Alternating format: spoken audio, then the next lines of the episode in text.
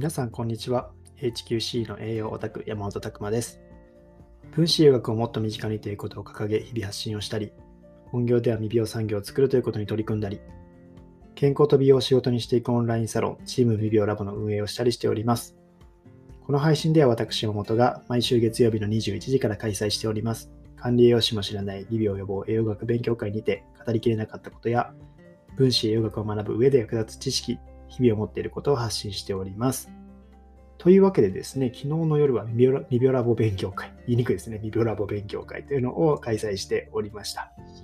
まあ、この未病ラボ勉強会というのはですね、チーム未病オンラインサロンの中で月2回開催しているイベントになるんですけども、えー今回はですね、僕の方からは感情に関わる栄養素というところで、ちょっとマニアックなお話をさせていただきました。まあ、栄養はですね、すごくこの性格にも、行動とかですね、性格とか行動にも関与してくるよってお話を、まあ、1時間ぐらいかけてしたんですけども、まあ、非常にですね、この分野、えー僕も初めこれを知った時に、あ、分子栄養学面白いなって思ったポイントでもあります。よく聞くセロトニンとかドーパミンとか、こういったものも日頃取った栄養素がどんどん化学変化していってですね、作られる。特にですね、ドーパミン、ノルアドレナリン、アドレナリン、これって反応的にはこの順番で進んで作られていくんですよね。まあ、そういったところもこうあると、この代謝がうまくいかないと、どこかで止まっちゃったりとかして、それが溢れると感情的にも変わってくると。なんか非常にこういったところが体の中の仕組み的にも面白いなと思ったポイントでした。でですね、まあ、後半の方は管理栄養士でえ自燃食ダイエットというのを確立されております久住さんという方からお話をお聞きしたんですけども、これ面白いですね。お腹いっぱい食べて、毎月マイナス2キロ引き締めるというところを掲げて減られておりまして、まあ、食べて痩せるっていうところですね。まあ、結構今までのダイエットとかだと、もう完全に、えこういったものを抜いてですね、炭水化物とか、まあ、そういった食べ物を抜いて体重を下げていくってところが一般的に思われている中、しっかりと食べるものを選んで引き締めていくというところは非常に面白いなと思っております。まあ、ここの中でですね、まあ、糖質っていうのもある程度必要だ必要だよというお話を今回されてたんですけども、まあ、まさにですね、えそういった観点もえーあるんですよね。炭水化物、糖質、まあ、こういったところっていうのは、すごく体の中で必要な物質でもあるので、安易にですね、そこを極端にゼロにしていくっていうのは怖かったりするわけなんですけども、まあ、そういったところも含めて今日のテーマでお話ししていきたいと思います。まこちらですね、チーム美容オンラインサロンというのは健康と美容を仕事にしていくというところをテーマに活動しておりますので、こちらご興味ある方はリンクの方からまずはどんなことやってるかを見てみてください。はい、今日のテーマがですね、炭水化物ダイエットで知っておくべきことというテーマでお話ししたいなと思っているんですけども、まあ、この炭水化物ダイエットですよね。糖質制限とはまたちょっとニュアンスが、まあ、あの文字的なニュアンスはちょっと違うんですよね。糖質制限だと糖質を制限していく。ですけど、炭水化物。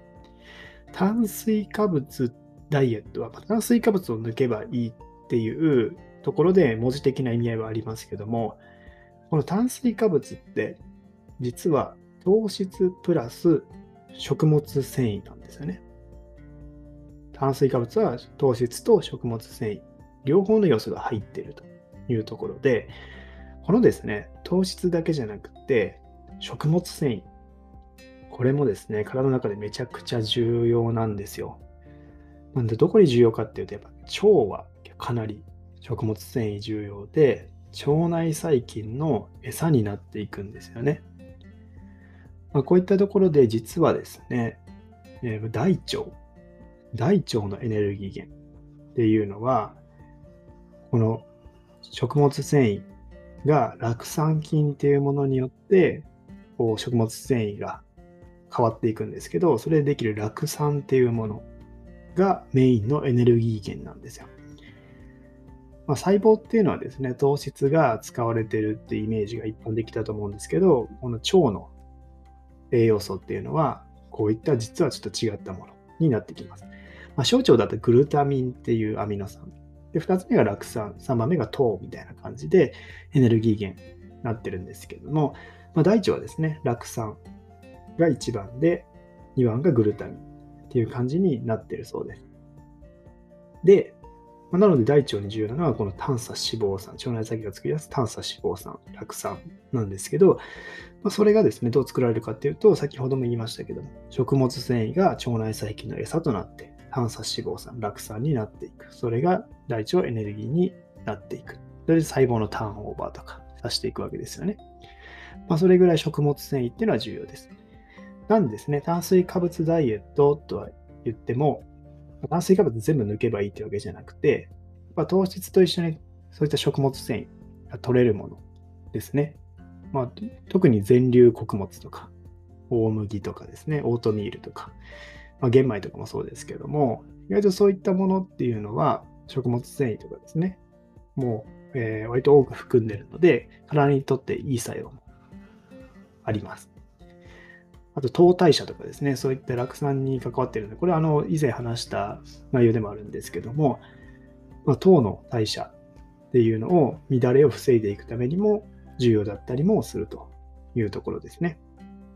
だから食物繊維っていうのは積極的に取らないといけない。炭水化物って一括りにして取らないっていうのはちょっともったいないよというところですね。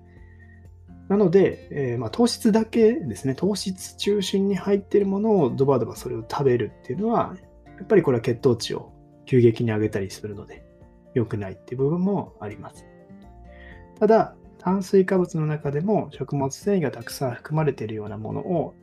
取っていくっていうのは、一つこれは健康にとっても重要なことでもあります。なので、まあ、炭水化物ダイエット、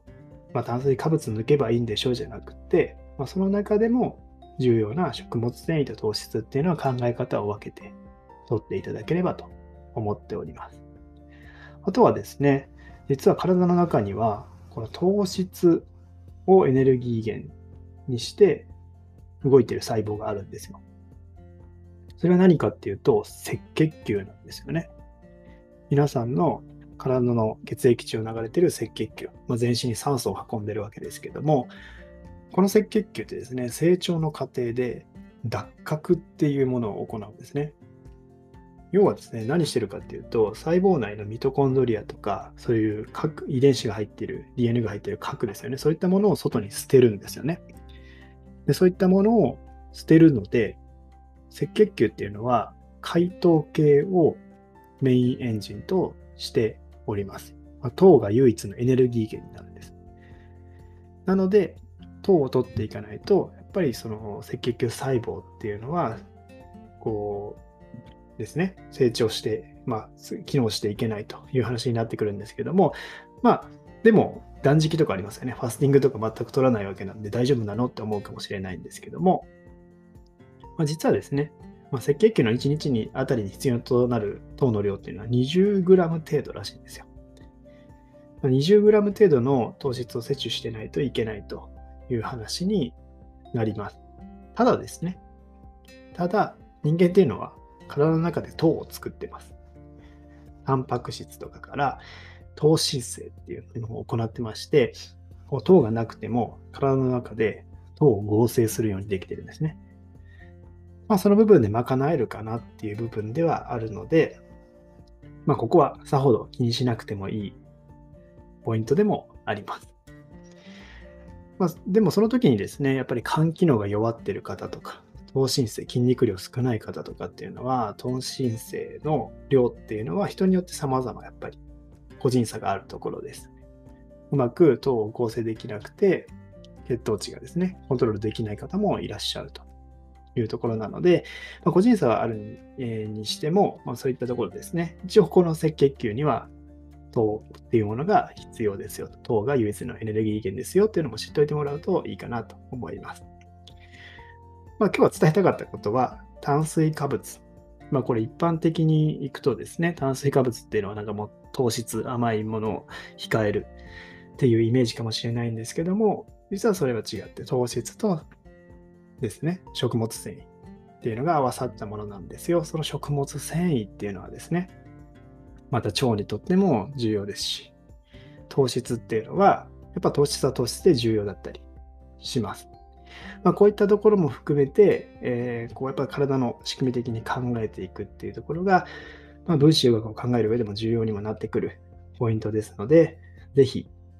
えー、押さえておいていただければと思っております。はい、今日はですね、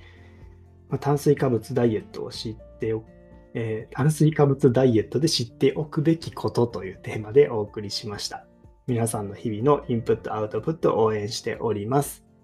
HQC の栄養オタク、山本拓馬でした。またね